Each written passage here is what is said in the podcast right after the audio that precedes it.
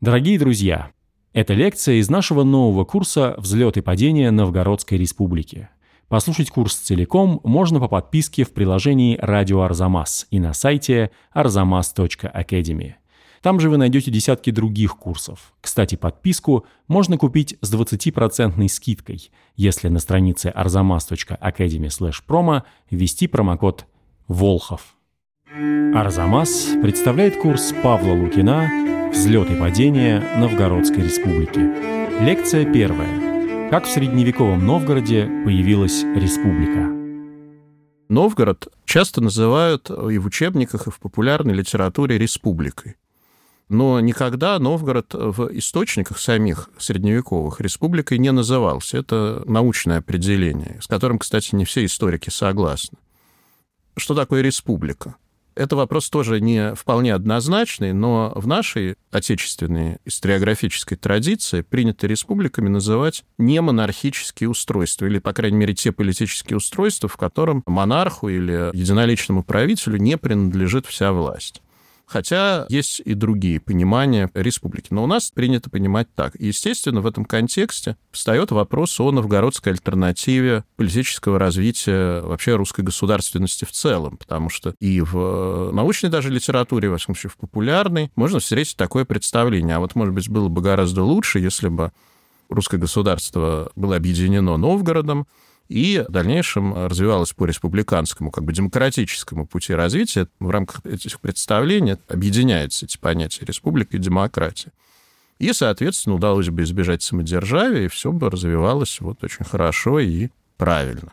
Вот, чтобы ответить на этот вопрос и на другие связанные с этим вопросы, нужно знать очень хорошо историю самого Новгорода, которую знают не очень хорошо по целому ряду причин, главной из которых является то, что традиционное изложение истории России начиналось с Киева, продолжалось в рамках вот такой монархической как бы картины истории России Владимиром и дальше, значит, Москвой, ну, Петербург и так далее. Как бы Новгород, он из этой картины выпадал в значительной степени, несмотря на то, что если говорить об эпохе Средневековья, очень значительная часть наших источников происходит именно оттуда, в силу ряда обстоятельств, конечно, главным из которых является тот факт, что благодаря масштабным археологическим раскопкам, которые велись в Новгороде с середины XX века, мы имеем фонд самых разнообразных источников, причем не только археологических в чистом виде, но и письменных, вот такие как берестяные грамоты, например. Новгородское летописание весьма разветвленное и богатое. Новгородский архив, хотя и не сохранился, как, впрочем, архивы других практически русских земель, ну, я имею в виду для раннего времени, но э, имеется большой комплекс, тем не менее, новгородских документов, как связанных с самим Новгородом, так и тех политических образований русских и нерусских, зарубежных, которые торговали с Новгородом, вели с ним дипломатические отношения. Так что есть чем заниматься, и вот эти лакуны как бы надо заполнять. Поэтому имеет смысл более подробно поговорить о ключевых аспектах истории Новгорода, чтобы в конце нашего курса попытаться вот ответить на те вопросы, которые я сформулировал в начале. Ну, сначала несколько слов о месте чтобы вообще говорить о какой бы то ни было стране или каком бы то ни было политическом образовании, надо сначала поговорить о том, в каких условиях и где оно существовало, возникло и в дальнейшем развивалось. Ну так вот, Новгород как известно, возник на северо-западе европейской части современной России, на возвышенных территориях на реке Волхов, недалеко от ее истока из озера Ильмень. Природно-географические условия новгородской земли отличаются некоторым своеобразием и даже, можно сказать, разнообразием непосредственно примыкавшее к истоку Волхова, так называемое Поозерье, характеризовалось благоприятным для ведения сельского хозяйства условиями, несмотря на то, что географически это север, но там такой своеобразный микроклимат был. Но если говорить в целом о новгородской земле, то условия природно-климатические были ну, не самыми лучшими. Невысоким было плодородие почв, огромные слабо заселенные территории, леса, болота. Нередко имели место засухи, дожди постоянные, ливни, или, наоборот, там бесснежные сырые зимы, наводнения, ранние морозы, в результате частые неурожаи и голодные годы. С другой стороны, Новгород находился в ключевой точке системы рек Ильминского бассейна. И в этом смысле его территориально-географическое положение было удачным. Эти реки соединяли его с Западной Двиной, а через нее с Днепром и Южной Русью. Чудским озером, верховьями Волги Новгород имел доступ к очень важным для него ресурсам севера, ныне севера России, с одной стороны, с другой стороны, к Балтийскому морю, с которым связывал его путь по Волхову, Ладожскому озеру и дальше по Неве географическое положение и природно-климатические условия, в которых Новгород должен был развивать свое хозяйство, таким образом способствовали очень раннему включению его в систему торговли и международных связей на севере Европы. Об этом мы еще поговорим. Определенным своеобразием отличался этнический состав населения новгородской земли. Ну, обычно мы себе представляем дело так, что Новгород, как и вся остальная Русь, была заселена славянами. Это, безусловно, правильно, но это не вся правда. Действительно, на территории будущего Новгорода в древности располагалась восточнославянская общность, или, как у нас не совсем правильно в литературе их принято называть племенами, новгородских славян, одного из вот этих вот восточнославянских этнополитических объединений или племен, как их еще иногда называют. Ну, как вот на Днепре были поляне, там древляне и так далее. В Новгороде жили славяне, как говорится в древнейшей, одной из древнейших, точнее, летописи повестительных лет. Сообщается, что они седоши, то есть поселились около озера Ильмени, и прозвавшись, то есть стали называться своим именем. И сделали град, то есть построили город, и нарекоша, то есть назвали его Новгород. Действительно, наименование Словения — это старославянский, древнерусский вариант просто современного слова «славяне». То есть летописец как бы не врал, что они назывались своим именем. То есть славяне новгородские — это просто славяне, жившие на определенной территории. А вот как они там появились и когда, и в связи с чем, это вопрос дискуссионный. В значительной степени связанный с тем, что просто письменных источников тогда не существовало. Ну, как писал замечательный историк французский Марк Блок, одна из самых опасных вещей в истории — это идол истоков. Вот в последние десятилетия большой популярность получила гипотеза, овеянная рядом действительно славных выдающихся имен историков и филологов, о заселении вот этого приильмения балтийскими славянами из северной части Восточной Европы, то есть это современное побережье Польши и Восточной Германии эта гипотеза, она была сформулирована на двух как бы таких основаниях. Первое — это близость новгородского диалекта к западнославянским диалектам, а не к восточнославянским. И второй момент — это археологическая аргументация, связанная с близостью керамики, ну и делается вывод, что даже, может быть, вся северо-западная Русь, то есть Новгородская и Псковская земли, будущее, были заселены и выходцами с юга Балтики, и если принять тезис о южно-балтийском происхождении новгородских славян, то, значит, на этом основании делаются еще более далеко идущие выводы, что, может быть, и социальное, политическое устройство Новгорода и Пскова, ну, прежде всего, Новгорода, были каким-то образом связаны с, или заимствованы, может быть, даже у западных славян. Между тем, данные, на которых основывается вот эта вот теория переселения, они либо опровергаются новейшими исследованиями, либо корректируются существенным образом. И выясняется, что и вот эти вот специфические черты древненовгородского диалекта могут быть объяснены не переселениями огромного количества людей, а чисто языковыми явлениями. Весьма неоднозначно обстоит дело и с археологическими данными иногда говорят о том, что вот антропологическая как бы близость имеется в виду, ну, то есть внешний облик на основании там близости, строения там костей, черепов, вот западными славянами новгородцев. Но вот выясняется, что это не совсем так, и новгородским славянам в антропологическом отношении оказывается намного ближе балты, то есть предки современных латышей и литовцев, некоторые группы финнов, чем балтийские славяне, которые, в свою очередь, намного ближе к германцам, чем к новгородцам.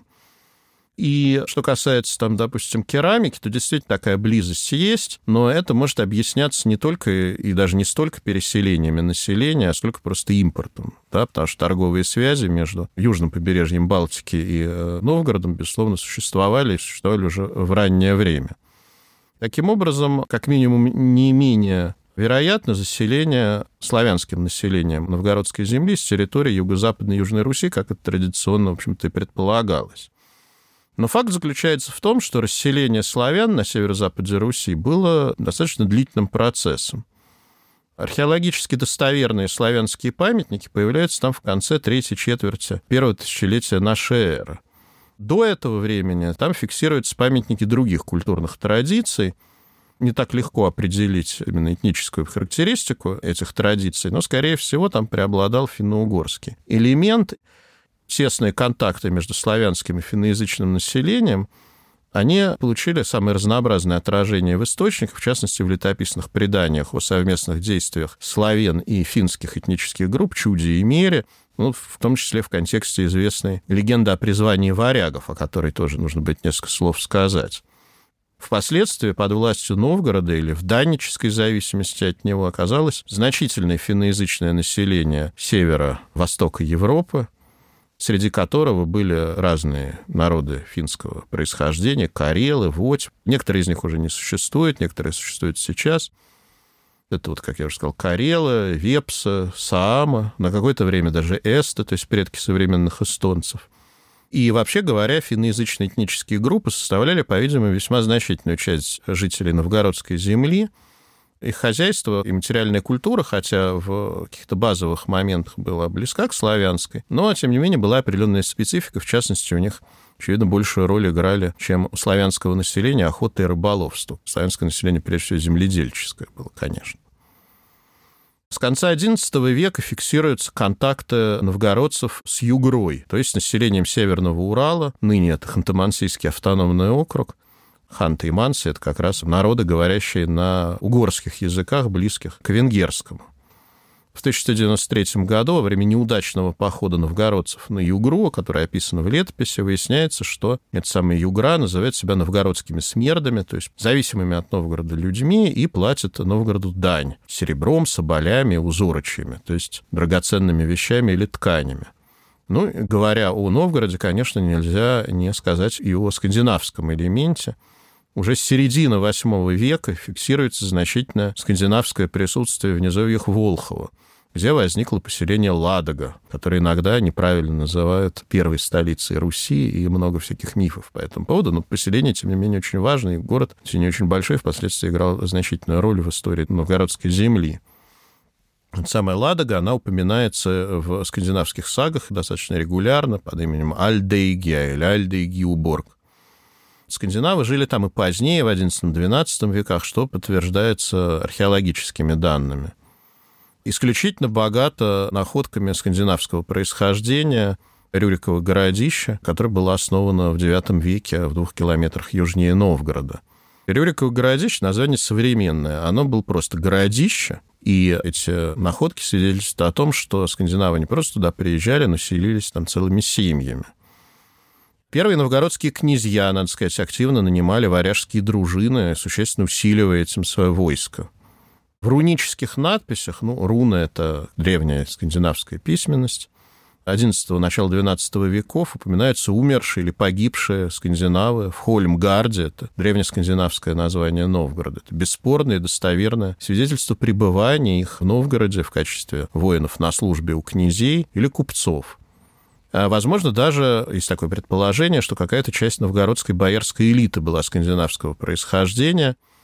Один из таких боярских кланов, Гюритиничей и Роговичей, возможно, происходил от скандинавского предка Рагнвальда. И даже сами новгородцы, ну, это, конечно, предание уже в чистом виде, легенда, но вот в новгородском летописании зафиксировано такое представление, что новгородцы происходят от рода варяжского. То есть они сами говорят, что они, дескать, все скандинавского происхождения. То есть это, конечно, была легенда, связанная с желанием противопоставить себя другим русским землям, прежде всего уже там Киеву, потом Москве. Но само возникновение именно такой легенды о том, что они от рода варяжского, оно, конечно, имело вот основание в этих вот реальных контактах и, возможно, происхождении части новгородской элиты от скандинавов. Более того, это вот уже результаты исследований берестяных грамот, эпиграфики, то есть надписей на стенах храмов, прежде всего, последнего самого времени. В новгородском аномастиконе, то есть среди имен новгородцев, фиксируются тюркские даже имена, носителями которых, вероятно, были люди из княжеского окружения, то есть дружинники или купцы, которые приходили из Южной Руси, которые непосредственно контактировали со степью, то есть там с печенегами, с половцами. Ну, даже такой есть Новгородская земля, можно сказать, с самого начала своего существования представляла собой такое полиэтничное образование. Мы бы сейчас сказали, не совсем правильно, многонациональное. Но, конечно, ведущим этносом был славянский, изначально славянский. Теперь нужно поговорить о возникновении Новгорода, но это не так просто сделать, потому что никаких свидетельств существования Новгорода ранее X века нет. Нет и нет, казалось бы, ну и хорошо. Но на самом деле это плохо, потому что в летописи-то говорится, что Новгород возник в IX веке, а самые ранние известные находки в ходе раскопок, ну, в частности, усадебные комплексы, то есть дома, относятся к 930 годам. Ну и вот что делать в этой ситуации? Тут, значит, историки разные предположения выдвигали. Ну, наиболее популярна гипотеза знаменитого, покойного, к сожалению, уже академика Валентина Янина, патриарха такого новгородоведения, согласно теории которого первоначально Новгород сложился из трех поселков, из которых впоследствии развились, возникли три древнейших новгородских конца, то есть самоуправлявшихся района. Славянский, Людин и Неревский. В результате объединения этих поселков появился Новгород. Но археология, она не может нам сказать, собственно говоря, село найти археологам сложно. Там же нет такого культурного слоя, как правило, как в городе, нет укреплений, нет мостовых, такого количества находок, поэтому это все равно гипотеза, хотя имеющая некоторые основания в археологических материалах, но существуют и другие теории. Согласно одной из них, например, Новгород мог появиться как центр княжеской власти, пришедший с юга, из Киева. Согласно еще одной теории, Новгород возник на месте проведения народных собраний вот этого вот будущего веча племени славян, и в этом отношении противостоял соседнему Рюрикову городищу, которое было изначально центром княжеской власти.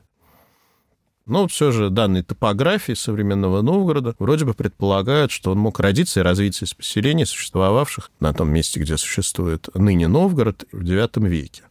Ну, каково бы ни было происхождение Новгорода, возник он как э, вот такое как бы племенное поселение славян или как форпост киевских князей на северо-западе Руси. Уже во второй половине X – начале XI веков Новгород стал значительным для того времени центром, из которого члены правящей семьи Рюриковичей распространяли свою власть на соседние земли, как они делали это в Южной Руси из Киева. Территория, подчиненная Новгороду, надо сказать, формировалась постепенно. Опорными пунктами для освоения подвластных Новгороду территорий были так называемые погосты, то есть центры некие, поселения небольшие, как бы укрепленные, такого судебно-податного характера, где вершили суд над местным населением, представители князя, и собирали подати. Впоследствии Новгороду подчинялась гигантская периферия, которая простиралась от верховьев Волги на юге до Белого моря на севере, от берегов Балтийского моря на западе до берегов Северной Двины и Приуралья на востоке. Только площадь территории новгородской земли к концу существования новгородской независимости составляла почти 300 тысяч квадратных километров. Именно новгородцы были пионерами, так сказать, освоения северных пространств будущей России. Можно сказать, что вот этими огромными северными территориями Россия начала прирастать благодаря новгородцам. И тут был совершенно однозначный смысл в этом, отнюдь не желание, так сказать, геополитического расширения само по себе, а вполне конкретные экономические задачи. Поскольку вот эта самая периферия, хотя она была холодная, малоосвоенная, там, и снежная, и зимняя и прочее, именно она была основным источником благосостояния Новгорода, поскольку она поставляла те товары, которые экспортировал Новгород, которым он был обязан своему благосостоянию, тем замечательным огромному количеству белокаменных храмов, которые, конечно, надо было на какие-то деньги строить, и очень большие. Любой, кто приедет в Новгород, сразу удивляется, сколько там церквей находится, древних ну, еще средневековых. И все это было благодаря такой коммерческой схеме, о которой мы будем отдельно подробно говорить, но основывалась она на экспорте товаров, поставлявшихся от этой вот самой периферии. Это прежде всего пушнина и воск. Трудно сказать, какова была численность населения новгородской земли в разное время, поскольку Первые описания, далеко не полные, сохранились от конца 15-го, начала 16 века, то есть уже в то время, когда Новгород находился под властью Москвы. То есть это некие оценки, такие на основании очень-очень косвенных данных. Но вот есть оценка 520 тысяч человек, есть другая оценка 400 тысяч человек, но это, конечно, очень условно. И на мой личный взгляд, они, эти оценки очень сильно преувеличены. В раннее время население новгородской земли было, конечно же, гораздо меньше, но, тем не менее, современники были убеждены в громадных размерах новгородских владений, вообще в огромности Новгорода. Так, в конце XV века венецианский дипломат Иосафат Барбаро характеризовал Новгород, новгородскую землю, как «терра грандиссима» — огромнейшая земля. Когда я говорю в Новгороде, это не оговорка, потому что будем условно называть Новгород государством, хотя к средним векам это понятие не вполне применимо. Но официальным названием новгородского государства было не Новгородская республика, даже не Новгородская земля, тем более не Новгородское княжество, а просто Новгород, потом Великий Новгород. Поэтому я, когда говорю Новгород, это применимо и к самому городу Новгороду, и ко всему политическому образованию. Так вот, Новгород был, или Новгородская земля, была очень слабо урбанизирована, да, то есть мало городов. Ну вот можно привести такой пример. В первые трети XIII века в огромных владениях Новгорода было 14 городов, включая даже незначительные крепости. Ну, самым известным был, конечно, Псков, который впоследствии стал центром самостоятельного политического образования Псковской республики. Городище или Рюриково городище Ладога, Руса, ныне Старая Руса, Новый Торг или Торжок, Великие Луки и так далее. В то же время в Киевской земле, которая была меньше гораздо территориально, чем Новгородская, насчитывалось 78 городов, то есть более чем в пять раз больше. Это свидетельствует, конечно, о типе новгородского хозяйства, которое было основано на эксплуатации центром, большим центром Новгородом, обширной и слабо заселенной периферии. И резко выделялся, конечно, сам Новгород, как я уже сказал, в ходе беспрецедентных на в масштабах Руси археологических раскопок были обнаружены большие участки застройки, что позволяет оценить, конечно, с оговорками, но с гораздо большей точностью, чем применительно к другим древнерусским городам, оценить численность населения для разных периодов его истории. Ну вот если говорить о середине XII века, то есть в период, когда более-менее примерно тогда возникла Новгородская республика, это около 15 тысяч человек – а во второй половине или в середине XIV века около 25 тысяч человек. Много это или мало? Это очень много. По оценкам наиболее авторитетных исследователей, примерно в то же время, в XI-XII веках, население таких крупнейших центров на Балтике, как Щецин и Волин, партнеров Новгорода составлял от 5 до 10 тысяч человек. Таким образом, уже в XII веке Новгород оказывается крупнейшим центром Восточной Балтики, и в более позднее время его население оказывается сопоставимым или даже больше, чем тех немецких городов, с которыми торговал Новгород. Ну, так вот, я уже сказал, что реконструкция древнейшей истории Новгорода непростая задача. То есть о социально-экономической ситуации мы можем сказать даже больше в каком-то смысле на основании археологических данных. Но археологические источники немы, если мы говорим о политической истории. И здесь приходится обращаться к письменным источникам, прежде всего к летописям, потому что для раннего времени почти только в летописях содержится об этом информация, хотя, конечно, есть и кое-какие другие источники, об этом я еще скажу. Но с летописями та проблема, что они, вот имеющиеся у нас летописи, даже самые ранние, это новгородская первая летопись и повесть временных лет, они составлялись через десятки и сотни лет после тех событий, которые они описывались. И, конечно, там множество всяких легенд, преданий, достоверность которых находится под большим вопросом. Что делать в этой ситуации? По возможности надо сравнивать эти данные с археологическими источниками, с данными иностранных источников, более достоверных зачастую, и применять такой метод, как текстологическое, источниковедческое исследование летописи, которое позволяет как бы в имеющихся летописях, существующих сейчас, выделить их более ранние составляющие. Вот тут нужно отметить, прежде всего, заслуги такого замечательного исследователя летописи, как Алексей Александрович Шахматов, который в начале 20 века проделал эту работу, и она продолжает осуществляться сейчас, его последователи. Ну и, конечно, говоря о первых этапах политической истории северо-запада Руси, нельзя не затронуть столь популярную и болезненную для многих, но не для нормальных историков, тему, как призвание варягов во главе с тремя братьями Рюриком, Синиусом и Трувором. Я не буду об этом подробно говорить, поскольку это в большей степени имеет отношение не столько к Новгороду, сколько вообще к теме возникновения древнерусской государственности. Хотя, на самом деле, это не имеет к этому прямого отношения, но в историографической традиции это как бы связано. Это предание сохранилось в двух основных версиях, я уже сказал, это версия новгородской первой летописи, младшего извода так называемого, и повести временных лет – Согласно этому преданию, старший из братьев Рюрик вокняжился по одной из его версий в Новгороде, по другой — в Ладоге. Значит, литературный характер этого предания, его как бы мифологичность, очевидна. А для непредвзятого исследователя представляет это предание собой вариант распространенных, очень распространенных в средние века легенд о происхождении народа. De origine gentis как по латыни говорят. И, в общем, наше древнерусское предание свое почетное место среди них занимает. Тем не менее, есть некоторые основания полагать, что отдельные детали в этом повествовании могут соответствовать исторической реальности, и главным из этого являются сами имена вот этих варяжских князей, которые, по-видимому, действительно были реальными и восходят к древнескандинавским прототипам, которые как раз действительно существовали в IX веке. Это как бы такое норманистское предание, а есть новгородское, ну, такое славянское предание.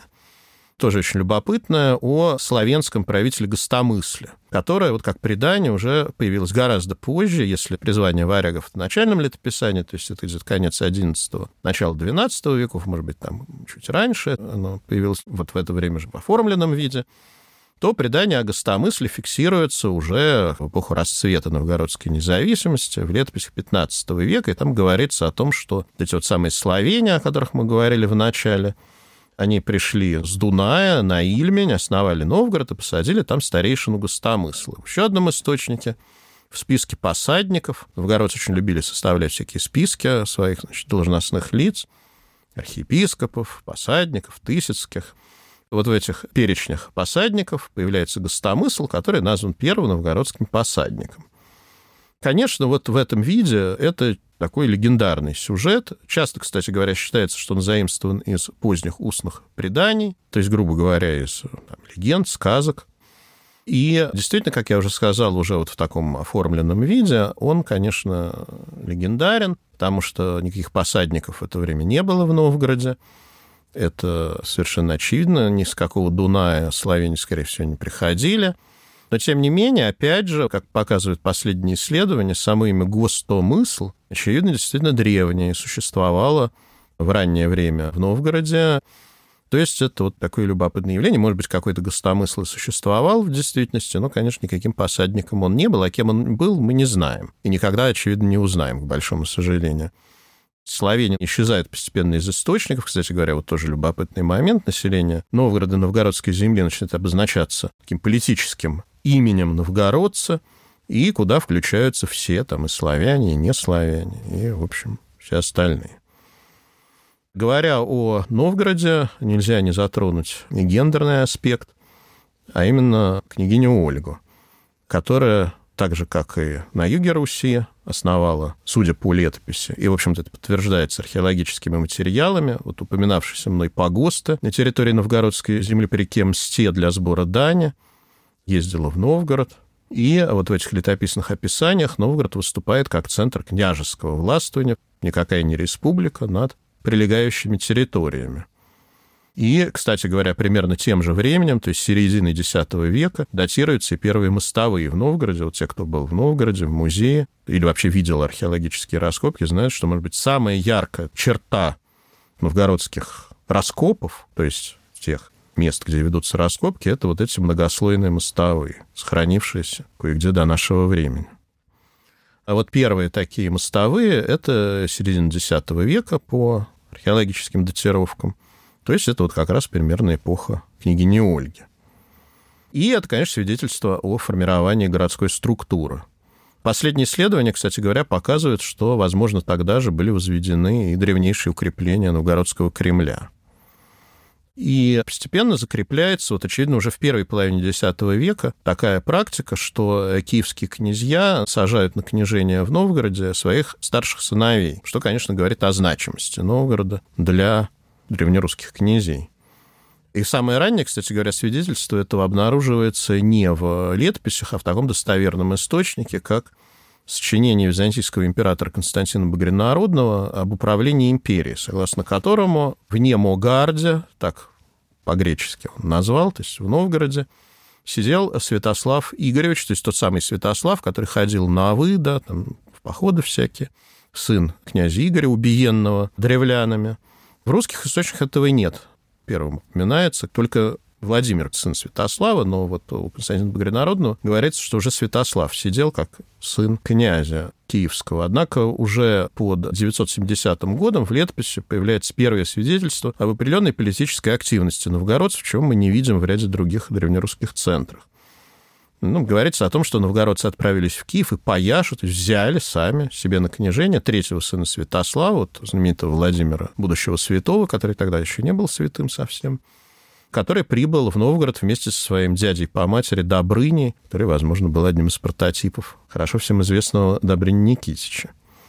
Хотя тут тоже есть всякие другие предположения, но это отдельный любопытный разговор. Возможно, уже в это время новгородцы начинают собираться на что? Самым главным таким атрибутом новгородского республиканского строя, как известно, является вече, то есть собрание горожан или, как иногда говорят, народное собрание. Вот ко времени новгородского княжения Владимира относится известие скандинавской саги о таком улове Трюгвассене, и там упоминается созыв Тинга в Новгороде. То есть Тинг — это вече по-скандинавски народного собрания. Но высшая власть еще в это время принадлежит киевскому князю, который управляет Новгородом через своих должностных лиц, посадников. Пока посадники — это просто назначаемые киевским князем должностные лица, это либо князья его родственники, либо бояре, которых киевский князь назначает туда. Первое такое прямое упоминание новгородского веча — это 1015 год — как всегда, все самое интересное происходит во время конфликтов, склок, всяких междоусобиц, потому что, как правило, для летописцев, прежде всего, нет хороших новостей, а описываются плохие всякие новости или там междоусобицы, войны какие-нибудь.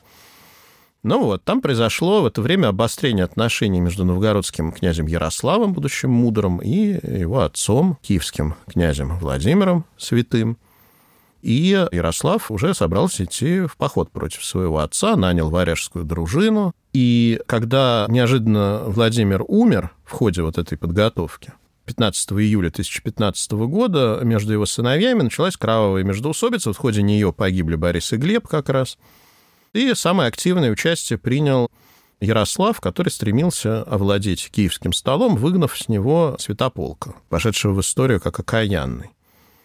Однако ему пришлось столкнуться с неожиданной такой проблемой. Дело в том, что нанятые им варяги, что строили всякие разные беспорядки в Новгороде, связанные с тем, что они, как написано в одной из летописей, творили насилие на мужатых, то есть на замужних женах в Новгороде. Новгородцам это почему-то не понравилось, они их перебили, в отместку за это князь перебил вот всех новгородцев, которые перебили варягов. И таким образом все было хорошо, только с войском возникли проблемы у Ярослава, а воевать надо было со святополком окаянным. И тогда Ярослав собрал оставшихся новгородцев на собрание, на вече, вот здесь вот впервые упоминается прямо в русских источниках вече, и на нем убедил новгородцев согласиться пойти в поход на Киев. И это Таким образом, прямое первое упоминание новгородского веча свидетельствует о том, что без согласия новгородцев князь как бы не может принять важнейшее решение о мобилизации войск с участием новгородцев.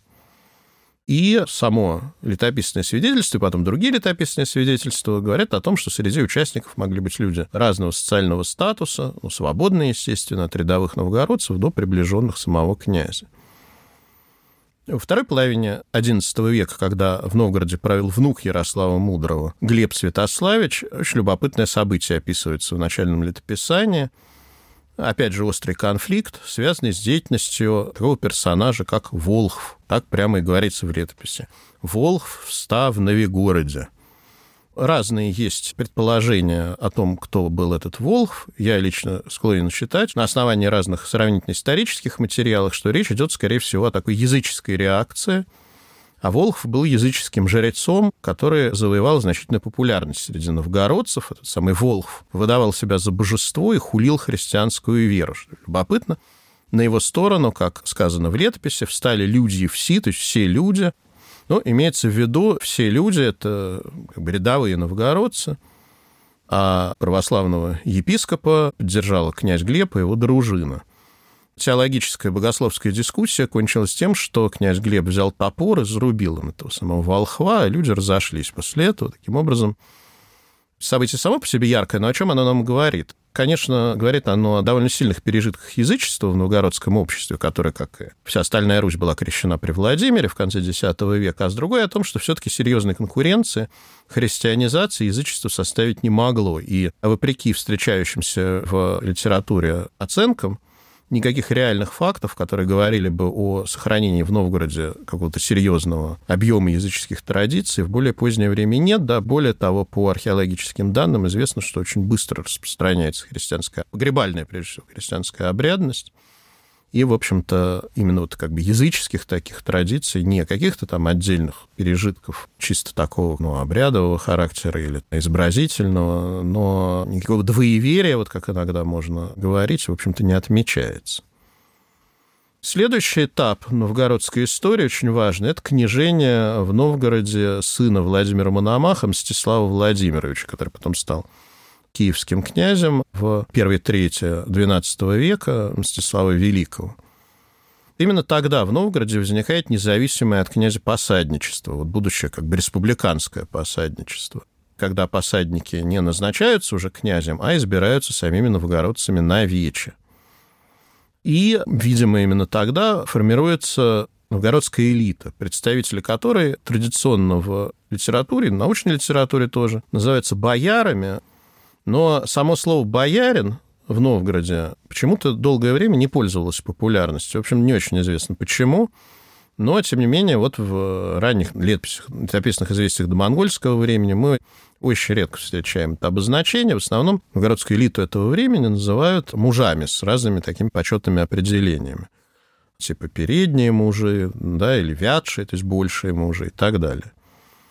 Вот, кстати говоря, примерно тогда же княжеская резиденция, очевидно, была окончательно перенесена из Новгорода на Рюриково городище. И князь, в общем-то, больше в Новгороде не жил. Что, конечно, тоже говорит об определенной эволюции отношений Новгорода и князя.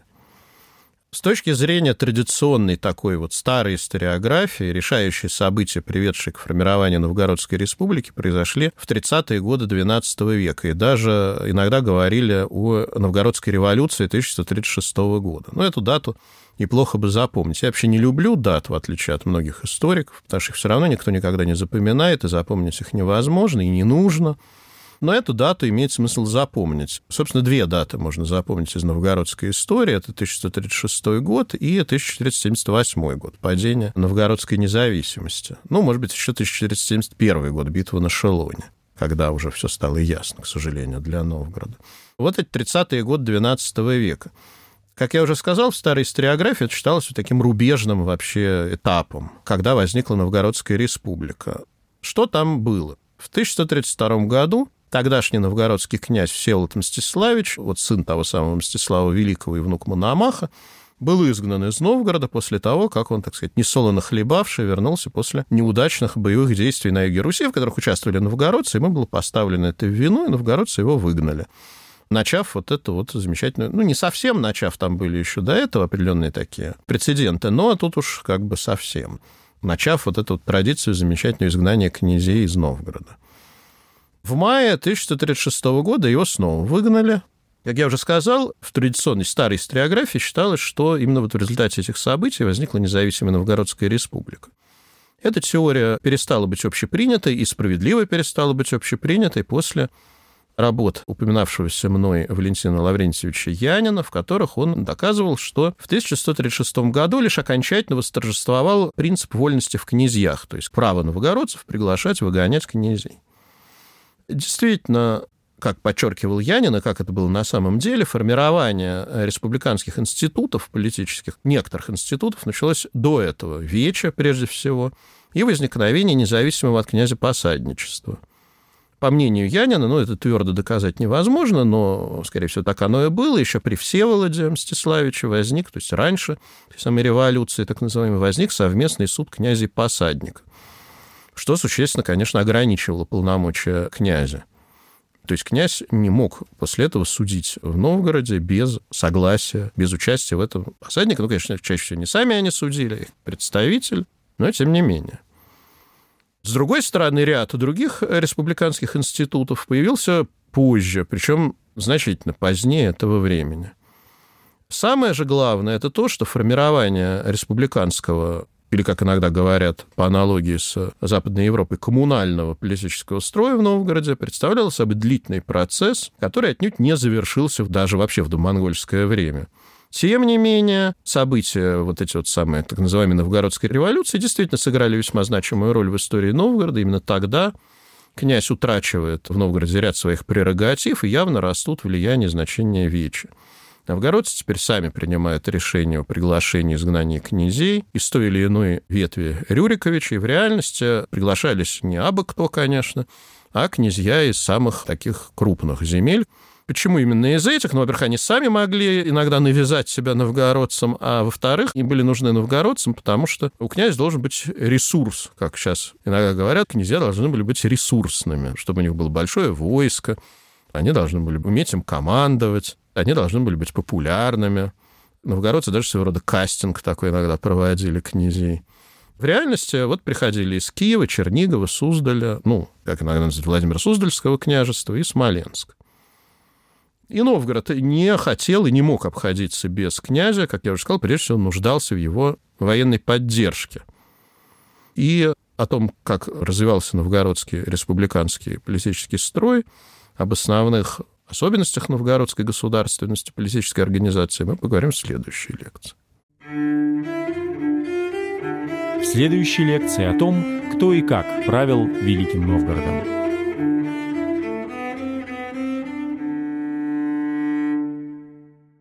Напоминаем вам, что курс целиком можно послушать в приложении «Радио Арзамас» и на сайте arzamas.academy. И что если ввести промокод «Волхов» на странице arzamas.academy/promo, вы сможете подписаться с 20% скидкой.